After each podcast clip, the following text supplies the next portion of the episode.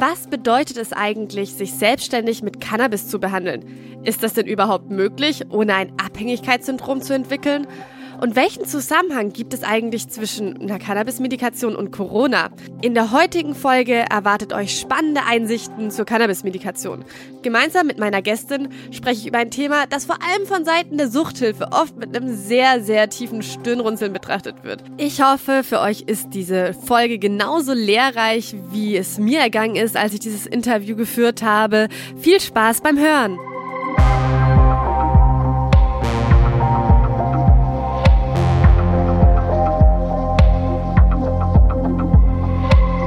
Psychoaktiv. Euer Drogen- und Alkohol-Podcast mit Stefanie Bötsch. Zieht's euch rein.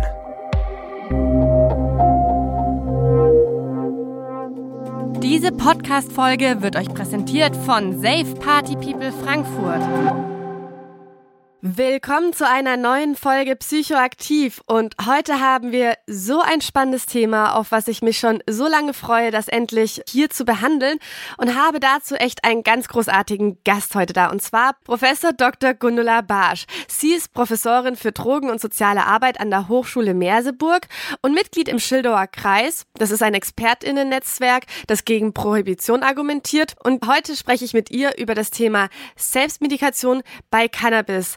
Hallo Gundula, schön, dass du heute da bist. Hallo und allen nochmal ein schönes neues Jahr. Ja, frohes neues Jahr ist auf jeden Fall zeitlich noch am richtigen Platz. Wir sind ja noch nicht so weit drinnen. Heute reden wir ja, wie gesagt, über Selbstmedikation. Und bevor wir jetzt in das Thema Selbstmedikation reinstarten, müssen wir erstmal über den aktuellen Stand zum Thema Cannabis als Medizin reden. Und zwar wurde ja seit 2017 die Medikation mit Cannabis von den Krankenkassen ja erlaubt und in Deutschland in manchen medizinischen Fällen übernommen.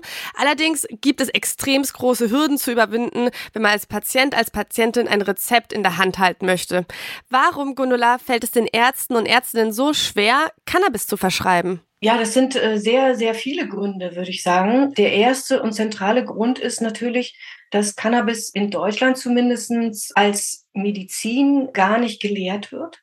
Also das findet schon mal in der Ausbildung so nicht statt. Deshalb gibt es eine ganz große Unsicherheit unter den ausgebildeten Ärzten, dass sie sich diesem Heilmittel überhaupt nähern. Das zweite Thema ist natürlich, dass diese Pflanze schon über 100 Jahre wirklich penalisiert wurde. Also man kann dieser Pflanze eigentlich gar nicht zutrauen, dass sie etwas anderes sei als eine suchterzeugende Droge.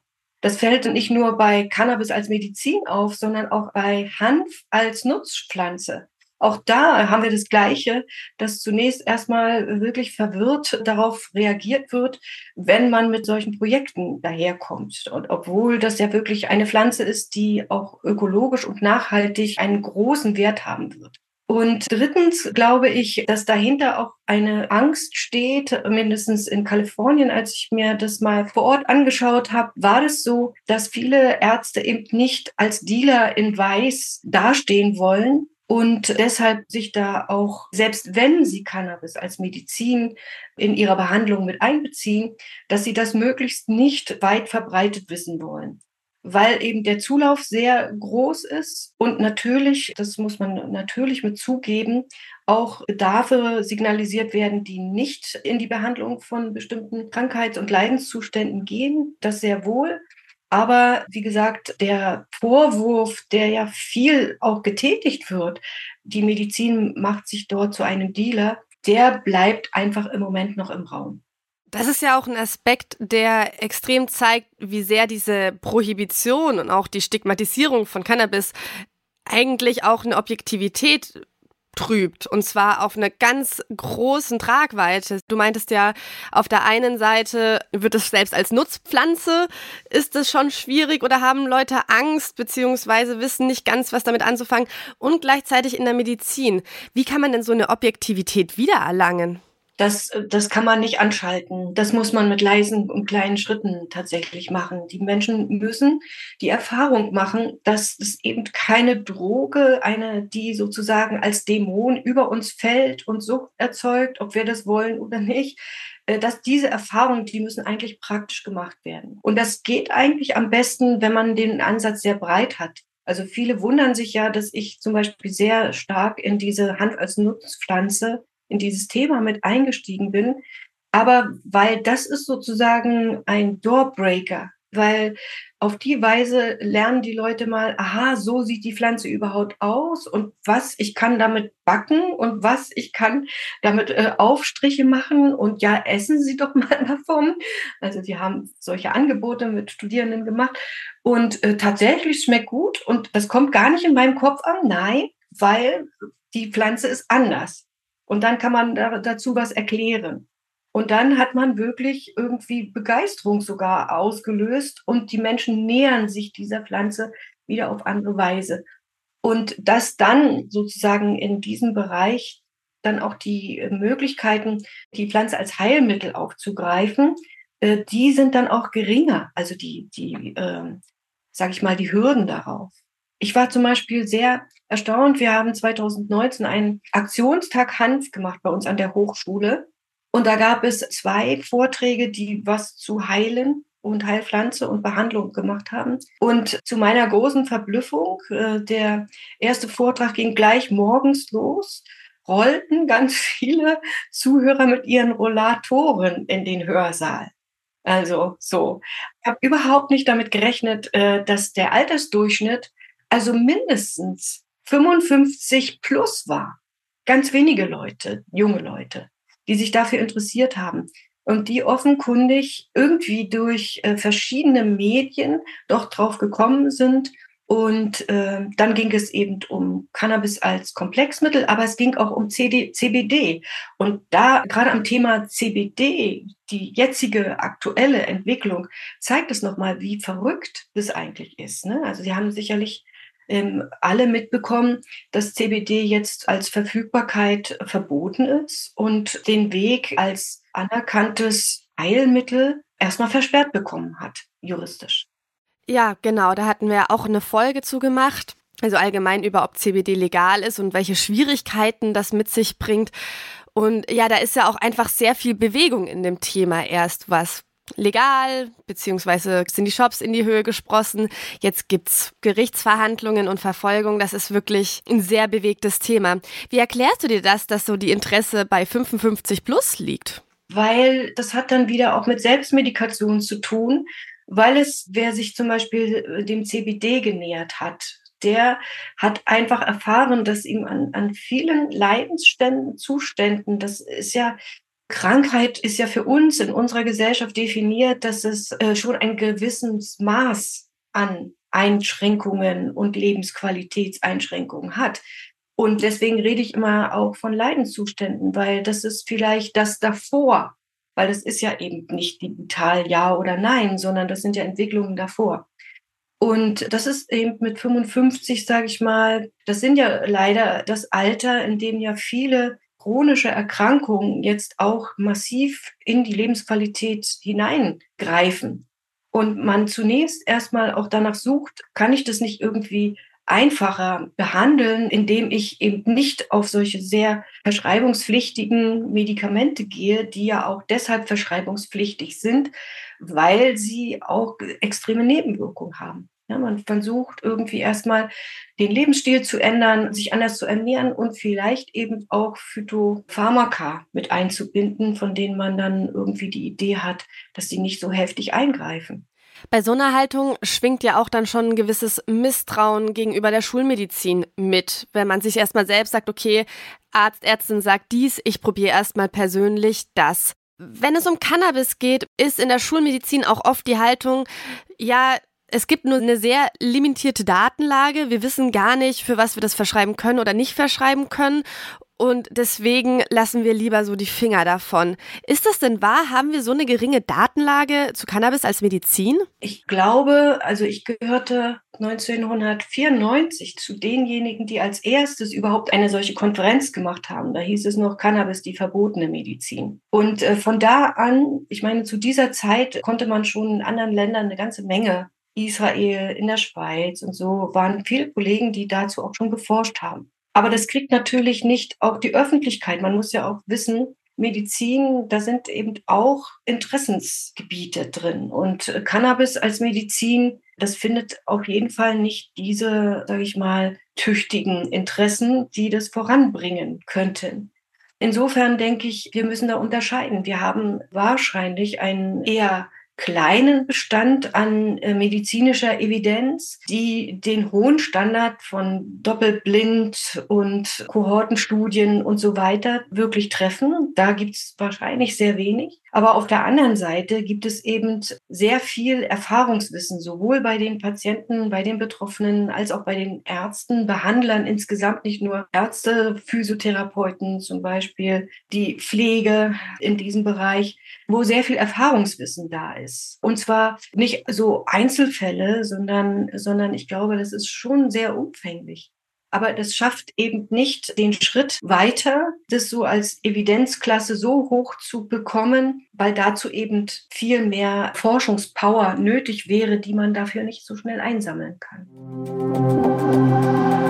Wie du sagst, wir haben eben dieses Erfahrungswissen und da möchte ich jetzt halt gerne tiefer einsteigen mit unserem Kernthema Selbstmedikation. Ich selbst bin ja Suchttherapeutin und arbeite aktuell in der Drogenberatung und ich krieg so den ein oder anderen Entlassbericht in die Hände und dann schaue ich mir gerne auch mal den Suchtverlauf an. Und ich habe das Gefühl, in so einem Verlauf wird das Thema oder das Wort Selbstmedikation relativ inflationär genutzt. So jemand kifft oder konsumiert Cannabis zum Runterkommen nach einem stressigen Tag, Selbstmedikation.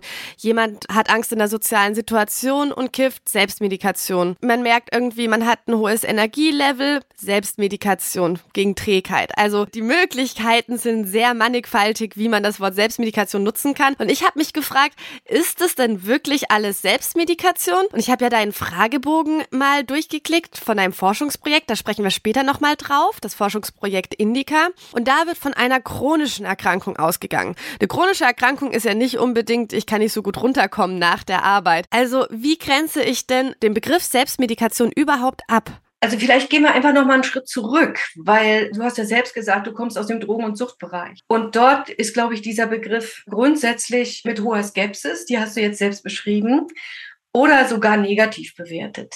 Aber wenn man sozusagen aus dem gesundheitswirtschaftlichen Bereich oder überhaupt die Gesundheitsversorgung kommt, dann wird Selbstmedikation sehr hoch gehypt.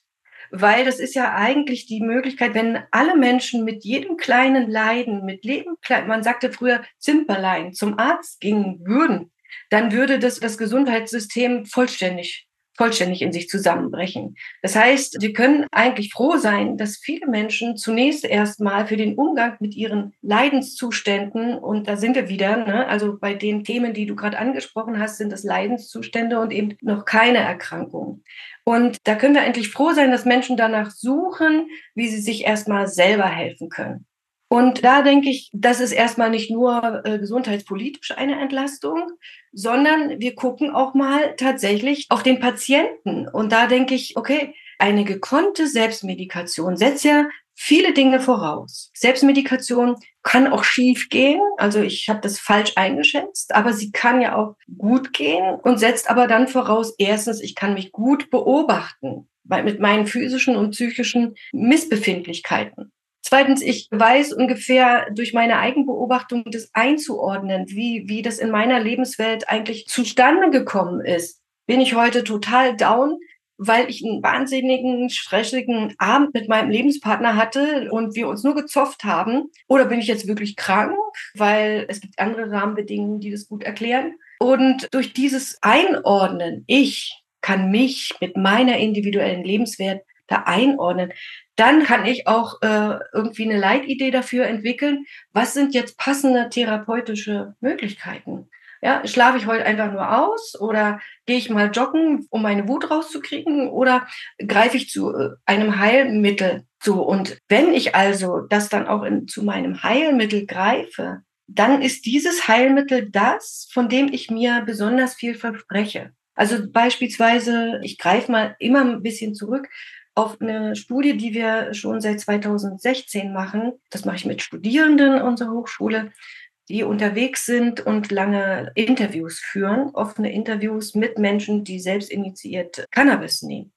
Und dann erzählen die auch, warum denn nun eigentlich Cannabis? Und die haben dann äh, irgendwie ihre Leitideen, die sehr unterschiedlich sind. Das wird wohl das nächste sein, was ich dann auch nochmal veröffentlichen möchte. Äh, das ist sehr, sehr unterschiedlich, warum die Menschen glauben, dass Cannabis ihnen ganz besonders helfen kann. So, und jetzt gucken wir wieder zurück aufs große Ganze ne, und reden über Heilmittel. Und jetzt können vielleicht eine naturwissenschaftliche Medizin sagen, das ist doch Quatsch, da gibt es doch gar keine Anhaltspunkte. Was soll das denn? Aber wir reden auch über Placebo und Nocebo-Effekte. Und da muss man einfach sagen, wenn diese Heiltheorie in der Lage ist, meinen inneren Arzt zu aktivieren, ja, das ist etwas, wovon ich gerne rede, weil das ist so diese Selbstermächtigung und dieses Fühlen, dass ich mir nur selber helfen kann. Alle anderen ringsherum können ja das nur begleiten. Ja. Wenn ich das nicht will, dann wird auch nichts passieren. Und wenn jemand da der Meinung ist, Cannabis ist die Medizin, die mir helfen kann, dann äh, bin ich der Meinung, wer heilt, hat recht. Und wenn das sozusagen allgemein zur Selbstmedikation eigentlich ja jetzt nichts Besonderes ist. Also ich glaube, gerade in den Gesundheitswissenschaften wird mindestens so ähnlich werden solche Gedanken und Theorien haben da ihren Platz. Jetzt braucht es eigentlich den Schritt rüber in den Drogen- und Suchtbereich, wo man sich diesen Vorstellungen erstmal sehr enthält, weil man ja den Betroffenen immer so furchtbar misstrauisch gegenübertritt. Ist das nur eine Alibi oder nicht? Genau, das wäre jetzt halt auch so mein Punkt, wo ich das ja sehr, sehr gut kenne und sehr viel mit einem sehr traditionellen Gedankengut in der Suchthilfe immer konfrontiert bin, wenn man das mal so sagen kann. Und zwar, Selbstmedikation endet fast immer in fehlgeleiteter Selbstmedikation. So die Idee. Fehlgeleitete Selbstmedikation bedeutet im Prinzip, ich versuche, dass es mir besser geht und rauskommt ein Abhängigkeitssyndrom und anstatt mich zu heilen, habe ich eine zusätzliche Erkrankung entwickelt und zwar das Abhängigkeitssyndrom. Und in sich wird, glaube ich, aus so einem persönlichen Sicht der Suchthilfe dieses Risiko als enorm groß eingeschätzt. Also auch im Prinzip, wie du schon gesagt hast, ein gewisses Misstrauen, dass Menschen das nicht selbst koordinieren können, dass sie da keine Grenzen setzen. Und ja, im Prinzip endet das in einem Abhängigkeitssyndrom und meinetwegen auch einer höheren Belastung der Suchthilfe. Wie groß ist denn das Risiko, wenn ich jetzt mich eigenmächtig an den Cannabiskonsum gegen mein eigenes Leiden nutze? Wie hoch ist denn dann das Risiko? Wer schätzt du ein, dass es ein Abhängigkeitssyndrom wird? Also da müssen wir auch wieder nochmal ein Stück zurückgehen. Ne? Gerade im Drogen- und Suchtbereich werden Konsumformen, die sehr regelmäßig sind, ne? also jeden Tag und jeden Tag das und das und so, werden ja sofort als Abhängigkeitssyndrome damit reingesortiert, diese regelmäßigen Konsumformen. Klar, der ICD-10 oder auch der DSM-5, die haben nochmal andere Kriterien, die dazugelegt werden müssen. Aber äh, meine Erfahrung aus diesem Bereich ist, dass meistens gar nicht so komplex äh, diagnostiziert wird, sondern es reicht diese Regelmäßigkeit. Jetzt kann man sich aber mal vorstellen, jemand, der anderweitig chronisch krank ist, denn wenn du dir mal anschaust, was die sozusagen jeden Tag an Pillen in sich reinschlucken, Weihnachten war ja ein schönes Ereignis, wo verschiedene Generationen aufeinander kommen und auch die viel Älteren damit drin sind. Und dann hat man das ja beobachten können. Manche machen das ja sogar am, am gemeinsamen Tisch, dass sie da ihre Patienten, ihre Pillendosen rausholen und dann gucken. Das heißt also, die regelmäßige Einnahme von Substanzen sollte man zunächst erstmal ein bisschen vorurteilsfreier anschauen. Ich gebe dir recht, dass es natürlich diese Bereiche gibt, dass ein regelmäßiger Konsum überhaupt nichts mit, sagen wir mal, Drogen als Medizin zu tun hat. Das gebe ich schon auch zu. Aber auf der, auf der anderen Seite denke ich, dass der, und das ist eigentlich die Tragödie, dass dadurch, dass wir Cannabis als Medizin nicht breit in der Gesellschaft diskutieren, muss jeder seine eigenen Erfahrungen machen. Und die gehen über Versuch und Irrtum. Ne, also in diesen vielen Interviews, die wir derweil haben, wird es auch immer wieder deutlich, ja, wo dann diejenigen, die wir interviewt haben, auch sagen, ja, ich bin an der Stelle, habe ich mich verrannt und das war ganz schwierig und ich musste wieder zurück und aus dieser Erfahrung lernen, um es dann wieder anders machen zu können. Und das ist eigentlich das, von dem ich hoffe, dass wir an der Stelle mal weiterkommen, weil ich habe ja gesagt, welche Voraussetzungen eine erfolgreiche Selbstmedikation hat. Das ist ja nicht banal. Also es ist ja voraussetzungsreich. Und ich denke einfach, man muss die Menschen dabei eben begleiten. Ne? Also wie kann ich das denn überhaupt mich gut beobachten? Ne? Wie viel haben wir eigentlich verlernt, uns selbst zu beobachten? Jetzt kommt es zwar mit der, mit dem Digitalen und den Fitnessarmbändern und den Watchen und so kommt es wieder. Wo ich dann mich halb totlache und sage, ja, pass mal auf, dass mein Puls gerade hoch ist, das merke ich doch selber. Da brauche ich eigentlich keine Uhr zu.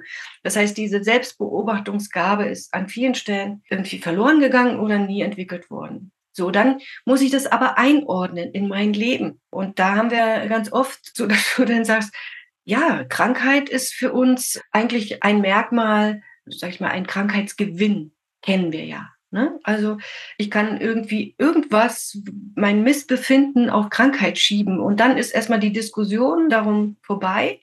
Und das Krankheitsidee, dass, dass es irgendwas Physiologisches sein muss, entbehrt auch, dass ich mir mal Gedanken machen muss, was ist mit meinem Kopf und meiner Seele eigentlich los. Und äh, dann, also ich will das jetzt nicht nochmal durchdeklinieren, weil ich es vorhin schon mal gemacht habe. Ich will nur sagen, Selbstmedikation ist sehr voraussetzungsreich und an der Stelle sollten wir eher ansetzen. Absolut. Und jetzt hat, frage ich mich halt noch so, Substanzkonsum per se, bewusst oder unterbewusst, Cannabis oder kein Cannabis, hilft ja erstmal vielen Menschen. Vor allem am Anfang. Ich nehme ein bisschen Kokain, die soziale Situation fällt mir leichter. Ich trinke zwei Bier, die soziale Situation fällt mir leichter. Das ist ja im Prinzip ohne dass man vielleicht das jetzt halt auch genau so damit framed, hilft es ja erstmal so. Ich habe einen Nutzen aus dem Substanzkonsum. Das kann, aber muss nicht außer Kontrolle raten. So wie ich deine Schilderungen jetzt halt gerade so mitbekommen habe, könnte man ja schon sagen, dass sozusagen Selbstmedikation auf jeden Fall diesen Faktor von bewusster Selbstbeobachtung mitbringt. Liege ich da richtig? Also, dass ich nicht sozusagen zufällig und unterbewusst das irgendwie mitschwingt, sondern dass ich schon merke, okay, ich merke, Cannabis hilft mir und jetzt halt schaue ich mir den Konsum in Verbindung mit meinem eigenen Gesundheitserleben an. Das wäre der beste Fall dass es anders auch laufen kann. Die Leute hast du ja bei dir zu sitzen, in deiner Beratungsstelle. Ne? Die anderen, denen das gelingt, die hast du ja nicht gesehen. Das ist ja das, ne? also wir wissen beide nicht, wie ist eigentlich das Verhältnis zueinander, wie viele scheitern daran und wie viele sind dabei erfolgreich. Also diese kleine Geschichte von unserem Aktionstag hat mir eigentlich gezeigt, dass es viel mehr Menschen gibt, die erfolgreich damit sind. Und jetzt muss man einfach sagen, okay, und das ist auch eines unserer Anliegen bei unserem Indica-Projekt. Wir wollen ja mit unserem Forschungsprojekt nicht einfach die Heilpflanze Cannabis als nächstes Pharmakon einer großen Palette hinzufügen, sondern wir möchten eigentlich tatsächlich, dass Cannabis als Heilmittel so in den Blick gerät, dass es in einen Diskussionskomplex, also Shared Decision Making innerhalb der Behandlung hineinkommt und dann sozusagen mit abglichen wird, dass wir ganzheitlicher wieder gucken. Also das, was wir eigentlich aus der Schulmedizin haben. Wir haben irgendein Symptom, knallen wir irgendwie irgendeine Chemie da drauf, sage ich jetzt mal böse. Ne? Dass wir eher vielleicht gucken, okay, was ist es eigentlich, was meinen Leidenszustand auslöst und ist dann Cannabis immer noch das Richtige? Oder muss ich vielleicht was anderes machen? Und wie kann ich dann, wenn ich merke, okay, es muss was anderes sein, wo kriege ich dann die Anknüpfungspunkte, dass ich mein Leiden auf diese Weise bewältigen kann? Bevor wir gleich noch zum Indica-Projekt kommen, das ja jetzt schon an allen Ecken und Enden angeteasert wurde, möchte ich noch mal ganz kurz zur Debatte kommen zur Cannabis-Legalisierung. Ich war neulich im Interview gesessen und habe da gesagt, oder war eigentlich ein Aspekt für mich, der mir schon persönlich wichtig ist, dass ich das Gefühl habe, dass die Debatten sich von Freizeitkonsum und medizinischen Nutzen sehr vermischen in der Cannabis-Legalisierung und dass das für mich eigentlich wirklich auch zwei Bereiche sind, die in gewissermaßen getrennt behandelt werden müssen, weil es ist wirklich ein Unterschied, finde finde ich, wenn ich mir einen Joint am Wochenende reinziehen möchte, einfach nur so just for fun oder wenn ich da wirklich mit Erkrankungen behandle. Und wenn wir schauen, für wie viele Erkrankungen Cannabis nützlich ist, haben wir es ja auch teilweise mit sehr schweren Erkrankungen zu tun. Und ich da schon der Meinung bin, also ich würde mir eher wünschen, dass Cannabis als Medizin eben wirklich auch von Medizinern koordiniert wird, wenn es eben auch um schwere Erkrankungen geht oder allgemein um Erkrankungen geht und nicht, dass sich diese Debatten von Freizeitkonsum und Selbstmedikation so krass vermischen, weil das schon für mich zwei verschiedene Dinge sind. Sind diese Debatten denn überhaupt so trennbar? Weil jetzt, wenn ich mir so deine Argumente überlege, ist es ja schon irgendwo auch schwierig. Also ich bin absolut auf deiner Seite. Also ähm, das sind zwei wirklich völlig verschiedene Dinge. Und es gibt sicherlich drogenpolitische Ideen, warum man das jetzt mit der Last, die Patienten haben, nochmal befeuern will, die Legalisierungsdebatte. Das halte ich auch nicht für gut. Weil das ist das, was wir auch permanent erklären, auch mit Rückblick auf unsere Studienergebnisse, dass sich die Konsummuster tatsächlich unglaublich unterscheiden, ob jemand es für seinen Genuss macht und seinen Freizeitgebrauch oder ob er es tatsächlich macht, um Leidens- und Krankheitszustände zu mildern oder zu therapeutisieren oder irgendwie komplementär irgendwie dazu was zu machen.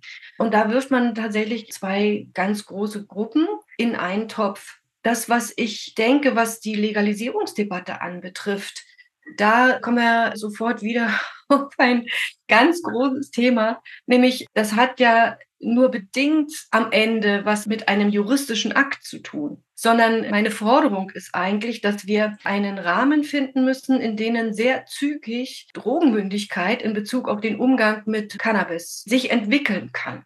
Und das findet einmal auf der Ebene des Einzelnen statt, aber er muss natürlich auf, der, auf einer großen Ebene, auf einer gesellschaftlichen Ebene auch stattfinden.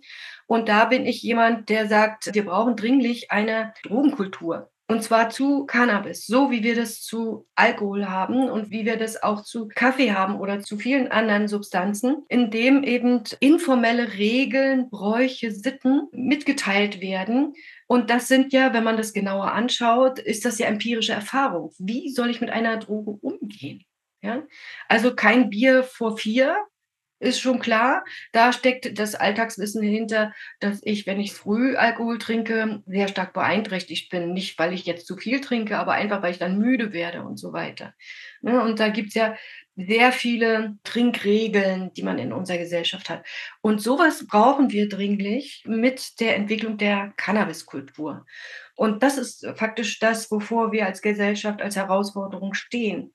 Und das würde bedeuten, dass diejenigen, die dann auch Cannabis in ihrem Freizeitbereich mit integrieren wollen, dass sie ein paar mehr Sicherheitsseile haben, damit sie mit dieser Substanz auch gekonnt umgehen können. Die Menschen, die aber Cannabis als Mittel zur Milderung, zur Therapie von Krankheits- und Leidenszuständen einsetzen, die kommen ja aus einer ganz anderen Motivlage daher. Und da sind wir dann wieder bei Selbstmedikation. Ne? Das ist wirklich unglaublich erstaunlich. Ich arbeite ja in unserem Forschungsprojekt mit ganz vielen Leuten aus der Cannabis-Selbsthilfe zusammen.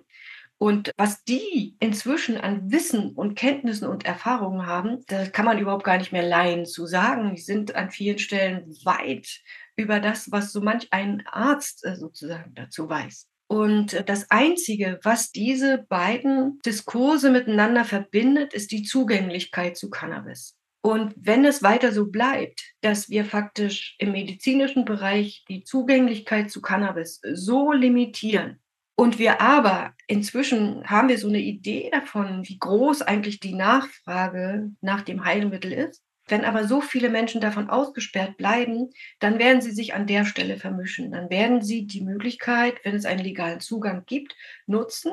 Aber ich gucke jetzt mal in meine Glaskugel. Sie werden das so nutzen, dass sie eben jetzt ihren Bedarf an einem Heilmittel darüber dann decken. Das ist im Übrigen, sieht man ganz gut in den USA. Jetzt ist ja im Prinzip auch immer der Aspekt relativ groß, wenn es um Cannabis-Legalisierung geht, dass diese im Rahmen der Prävention gut begleitet werden soll. Da geht es viel auch um Jugendliche, da geht es viel um Suchtvermeidung, wenn man es jetzt mal so nennen möchte. Wie sieht es dann aus bei Menschen, die das ja im Rahmen der Selbstmedikation nutzen? Und wenn wir da einfach mal von ausgehen, dass es in der Medizin weiterhin so schlecht erreichbar ist auf dem medizinischen Weg, Braucht es dann extra Präventionsansätze im Rahmen der Selbstmedikation, beziehungsweise wie kann man denn raus aus der Stigmatisierung von Menschen mit Selbstmedikation hinkommen und wirklich auch im Rahmen der Suchthilfe dieses Thema annehmen und dieses auch gut zu begleiten? Ich bin mir nicht sicher, ob was dorthin gehört, das Thema in die Suchthilfe. Ne? Also wenn es um Selbstmedikation geht, dann brauchen wir eigentlich aufgeklärte Mediziner oder Behandler. Also ich hatte ja vorhin schon gesagt, ne, ich sehe da auch die Pflege, ich sehe die Altenversorgung, ich sehe die Physiotherapeuten und so weiter. Also ich denke eher, dass das der Bereich ist, weil wenn wir das wieder, wie du sagst, im Drogen- und Suchtbereich haben, dann kommen wir aus der Stigmatisierung nie raus ne? sondern wir brauchen das eher in einem anderen Bereich. Und zwar so, wie wir das ja mit Selbstmedikation zu anderen Themen auch haben. Ne? Also ein guter Behandler würde ja immer sagen, okay, du bist jetzt bei mir, aber was war denn vorher und was hast du vorher gemacht? Der würde sich ja dafür interessieren. Und dann würde ich ihm sagen, ja, ich habe das schon probiert und das schon probiert. Okay, sagt er, dann, wenn das nicht gelungen ist, dann ist das der falsche Weg. Aber dann kann ich vielleicht, wenn ich Vertrauen habe, sagen, aber ich habe schon das probiert und das hat mir tatsächlich weitergeholfen. Okay, jetzt können wir das zusammen besprechen und wir können das in ein Format geben, in dem ich begleitet werde mit meiner Selbstmedikation professionell durch das Expertenwissen des Behandlers. Und ich sehe das eher dann dort. Also wir müssen so weit kommen, dass die Patienten den Mut haben können und das Vertrauen haben können, dass sie thematisieren können und dass sie ernst genommen werden mit ihrem Behandlungsansatz und nicht um Gottes Willen, das geht ja gar nicht, sondern sich das anhören, wie sind die Erfahrungen, wie sehen dann die Konsummuster aus und so weiter. Und dann kann man ja Stück für Stück das tatsächlich in eine, sag ich mal, wenn die Behandler offen sind, in einen Behandlungsplan mit reinbringen das finde ich so einen extremst wichtigen Punkt, weil es ist ja schon extremst so bei uns, dass im Prinzip alles, was mit illegalisierten Substanzen zu tun hat, immer sofort in der Suchthilfe landen soll. Aber das geht ja immer damit einher, dass sozusagen, wie ich das schon vorhin gesagt habe, diese Angst, so Selbstmedikation gleich Abhängigkeitssyndrom da immer mitschwingt. Und klar, hier geht es aber um eine Behandlung von einer Erkrankung, die nichts mit dem Abhängigkeitssyndrom zu tun hat. Und dann muss auch die Suchthilfe hier nicht aktiv werden glaube, das ist relativ schwer für manche dann auch zu verstehen. Deswegen will ich den Punkt hier nochmal hervorheben. Illegalisierte Substanzen müssen nicht immer gleich Suchthilfe sein. Und das ist super, super wichtig. Ja, wir haben das ja im Bereich der Psychedelika, ne? da gerade hier bei uns in Berlin, Mind Foundation, die, die sind ja da sehr intensiv daran, das in den Therapiebereich zurückzuholen. Das ist ja wirklich ein Zurückholen, das gab es ja in den 80er Jahren schon mal sehr intensiv. Und äh, wir, wir werden das Stück für Stück sicherlich auch bei anderen Substanzen erleben. Ne? Also wenn man weiß, dass in den USA zum Beispiel mit Ecstasy bei der Bewältigung von Traumata sehr erfolgreich gearbeitet wird, das ist ja nur ein Ausblick darauf, dass das wirklich zwei verschiedene Dinge sind. Absolut. Werbung. Kommen wir mal zu deinem Forschungsprojekt. Das Forschungsprojekt heißt Indica, finde ich einen sehr tollen Namen, by the way. Und es steht für interdisziplinäre Forschungsdatenbank für Cannabis kurz Indica. Und es soll im Prinzip eine Datenbank erschaffen, in der sowohl Erfahrungen von BehandlerInnen aufgeführt werden, aber auch von PatientInnen und auch andere begleitende Personen, also zum Beispiel die Pflege oder wir hatten jetzt gerade auch schon die Behandlerin oder vielleicht auch Angehörige. Wie kam es zu diesem Forschungsschwerpunkt? Das hat man jetzt schon immer rausgehört und ich finde es ein super wichtiges Thema, aber wie kam es dazu und wer finanziert das? Ja, das ist eigentlich der folgerichtige Schritt von unserer kleinen Studie, wobei die ist ja schon gar nicht mehr klein, mit diesen Interviews, von denen ich gesprochen habe, die wir faktisch sammeln, wie andere Leute Münzen sammeln. So. da freue ich mich auch über jedes Interview, was sozusagen da reinkommt. Und ähm, auf diesen Fundus, den wir da haben, kam dann die Idee, okay, wir wollen tatsächlich ein Instrument schaffen, mit dem erstmal dieser gesamte Schatz an Wissen, der da ist, eingefangen wird, eingesammelt wird und möglichst auch zugänglich gemacht wird für andere, die auf der Suche sind. Also diese Szene, dass so viele Menschen mit Rollatoren in unsere Vorlesung kamen, die hat mich wirklich emotional sehr bewegt, weil das die Not war der Menschen. Die kommen ja nicht regelmäßig in einen Hörsaal, ja, da sind sie schon längst raus. Und an der Stelle wollen wir tatsächlich einsetzen. Und ich habe über das Forschungsprojekt gelesen und da heißt es eben, es nutzt den Forschungsansatz Citizen Science. Was ist das genau? Das bedeutet ja im Prinzip, dass man, wie du schon gesagt hast, diesen Wissensschatz der Nutzer, Nutzerinnen nutzt. Ist das Citizen Science oder gibt es da noch mehr Aspekte?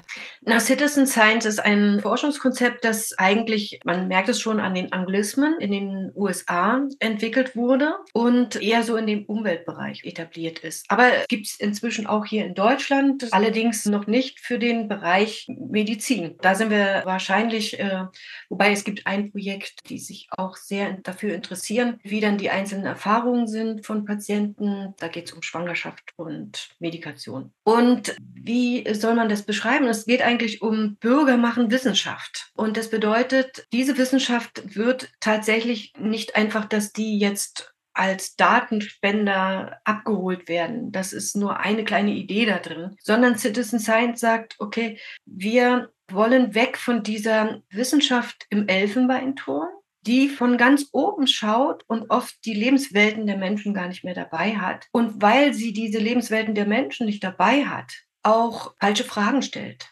Und dann geht es also bei Citizen Science schon mal darum, die Fragen zu stellen, die die Betroffenen haben und dann tatsächlich das Konzept der wissenschaftlichen Erhebung zusammen mit den Betroffenen zu machen. Dann natürlich darauf zu hoffen, dass sich auch alle beteiligen an der Erhebung der Daten, also ihren Schatz sozusagen an uns vergeben, um dann zu sagen, was wollen sie jetzt daraus eigentlich wissen und wie sollen die Auswertungsstrategien sein. Um dann auch, wenn ich dann empirische Funde vorlege, nochmal draufschauen zu können und zu sagen, Moment, das ist zwar ein empirischer Befund, aber der lässt sich ja so und so und so lesen. Und aus unserer Sicht muss man ihn eher so lesen. Und daran merkst du schon, Citizen Science ist äh, sozusagen wirklich ein Gesamtkonzept einer Forschungsstrategie, die sich doch sehr, sehr deutlich von anderen, sage ich mal, rein akademischen Ansätzen unterscheidet. Da drängt sich mir aber auch die Frage auf, wie sehr werden denn dann die Ergebnisse auch angesehen, wenn es sozusagen auch zum Beispiel die Schulmedizin beeinflussen soll? Man kann ja zu evidenzbasierter Medizin wieder einen sehr differenzierten Standpunkt haben. Ne? Also der, dieser Gold Standard, der ist ja so hoch gesetzt, dass eigentlich das, was in der Lebenspraxis als Erfahrung da ist, ob nun bei den Patienten oder bei den Behandlern, erstmal nicht groß beachtet wird. Und das ist aber eigentlich die Kunst des ärztlichen Handelns oder des Behandelnden, dass er bezogen auf den Einzelnen, der vor ihm sitzt und seiner Lebenswelt und seiner Lebensgeschichte, seiner Leidensgeschichte und so weiter, tatsächlich eine angemessene empathische Versorgung sozusagen anbietet. So, und wenn man jetzt diese Evidenzklassen, wenn man den untersten Teil, also es gibt fünf Evidenzklassen, ja, und der eine, der anerkannt wird, sind Case Reports. Und wir machen eigentlich nichts anderes, als dass wir Case Reports zusammentun. Und zwar erstmal in der Breite geschaut, weil wir müssen jetzt nicht das, was eigentlich schon da ist, an Idee, aha, das könnte vielleicht bei Chemotherapie und das könnte vielleicht bei Migräneschmerz oder so helfen, sondern wir gehen erstmal total in die Breite weil wir davon überzeugt sind, dass, dass es noch sehr viel mehr Anwendungsgebiete gibt, als die, die irgendwo schon mal niedergeschrieben sind. Und dann hoffen wir auf so viele Datenspenden, dass wir dann wieder Cluster bilden können und sagen, okay, da fällt aber auf, interessanterweise, schau mal da, für jemand, der Räume hat oder für jemand, der ADHS hat oder für den und den und den. Da gibt es ja unglaublich viele Case Reports. Die gucken wir uns jetzt mal gemeinsam an. Und das ist faktisch der Punkt, zu dem wir hinwollen. Und ja, Geld haben wir gar keins.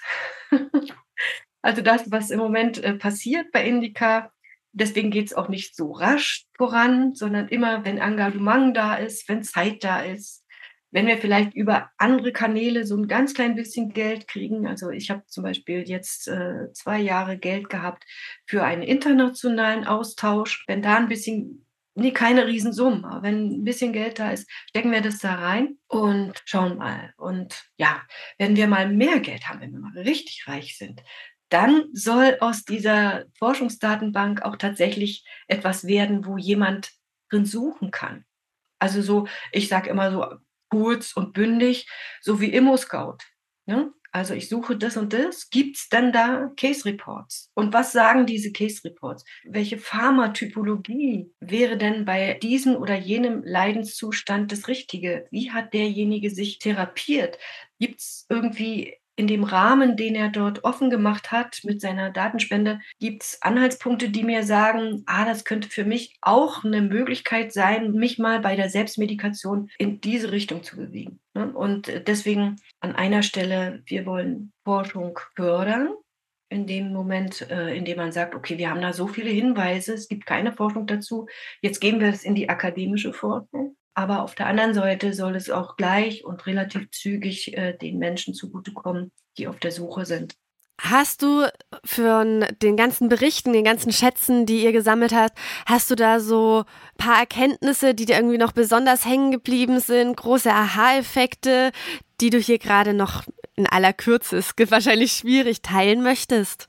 Ich weiß nicht, Steffi, ob du das gesehen hast. Wir haben ja gleich, als das mit Corona anfing, da haben wir eine kleine Studie gemacht dazu, wie ist denn Cannabis und Corona? Hängt das irgendwie zusammen? Hm? Und äh, weil mich immer verwundert hat, dass zwar die Dramen um das Coronavirus aufgeblättert wurden, aber es nirgends Hinweise dazu gab, was kann ich denn jetzt machen? Ich werde jetzt nach Hause geschickt, ich habe einen positiven Test, ich fühle mich auch krank, aber was kann ich denn jetzt machen? Und da hatten wir auch die Idee, es wird nicht so sein, dass die Leute einfach nur erstarrt zu Hause sitzen, sie werden auch wieder zu Selbstmedikation kommen. Und tatsächlich haben wir, ich glaube, wir hatten irgendwie, ich weiß gar nicht mehr, die Studie, steht aber auch auf meiner Homepage. Wir hatten 180 Leute, die da mitgemacht haben bei dieser Studie. Das war im, im, gleich zu Anfang weil jeder hatte ja die Idee von seiner Profession aus, wir geben in diese schwierige Zeit alle unsere Expertise. Und tatsächlich war das Interessante, dass die Leute gesagt haben, ja, dieses Cannabis hat mir tatsächlich geholfen. Und die haben dann auch klare Ansage gemacht, mit welcher Pharmatypologie und wie soll ich das konsumieren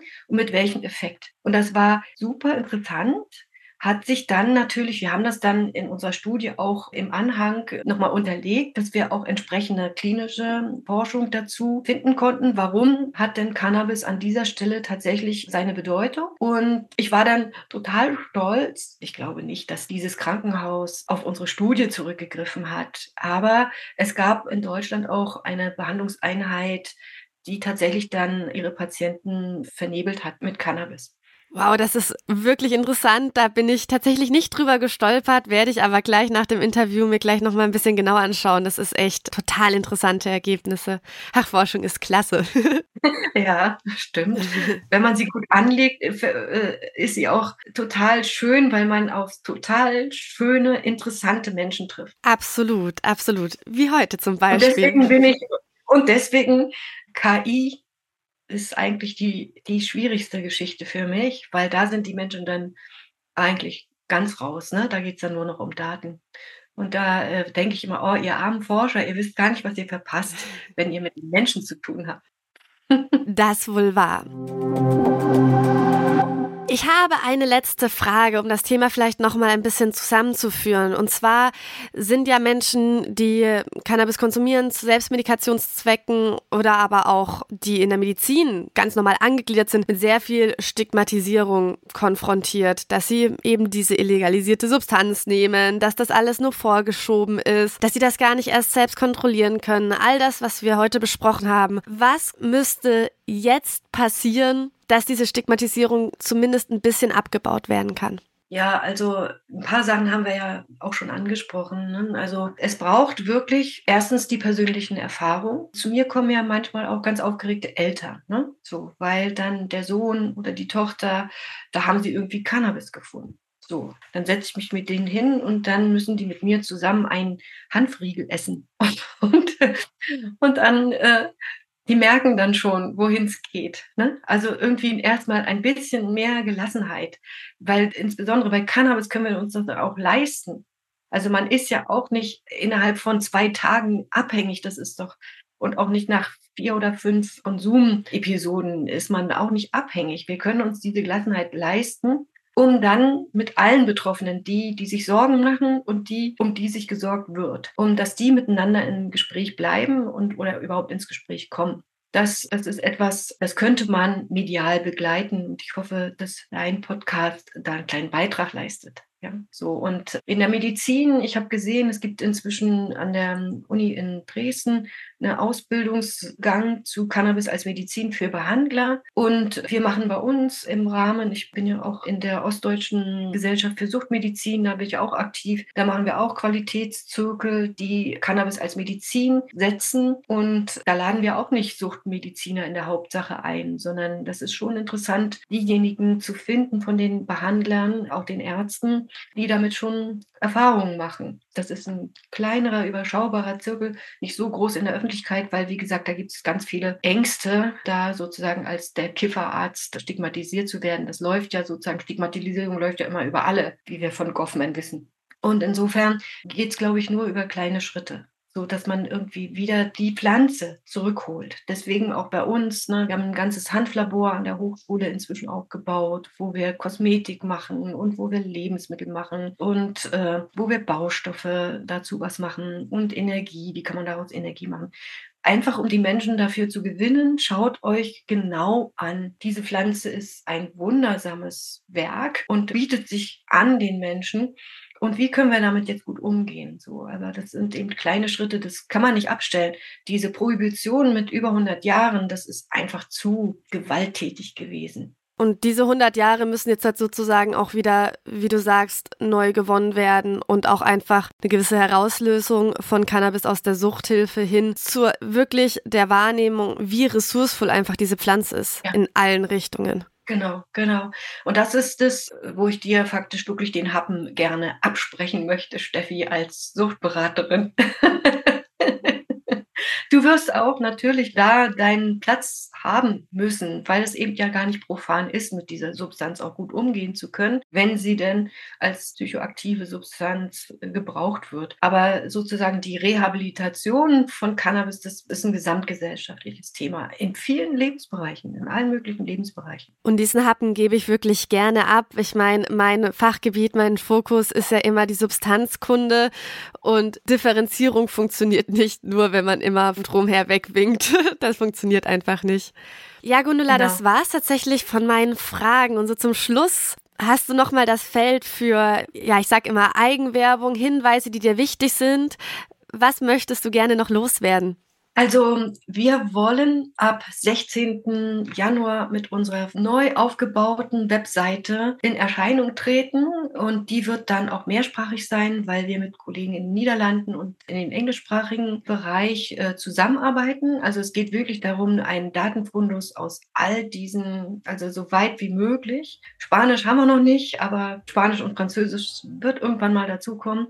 Und dann wünsche ich einfach, dass möglichst viele neugierig geworden sind, uns finden im Internet, weil Indica, du hast ja schon selber gesagt, ist ein schöner Name, der auch klar macht, was wir da machen. Indica und Wohnungsdatenbank, damit kann man uns gut finden. Und dass möglichst viele uns helfen, viele Datenspenden einzusammeln. Das wünsche ich mir. Und dann gucken wir mal, den, den Rest machen wir alle zusammen.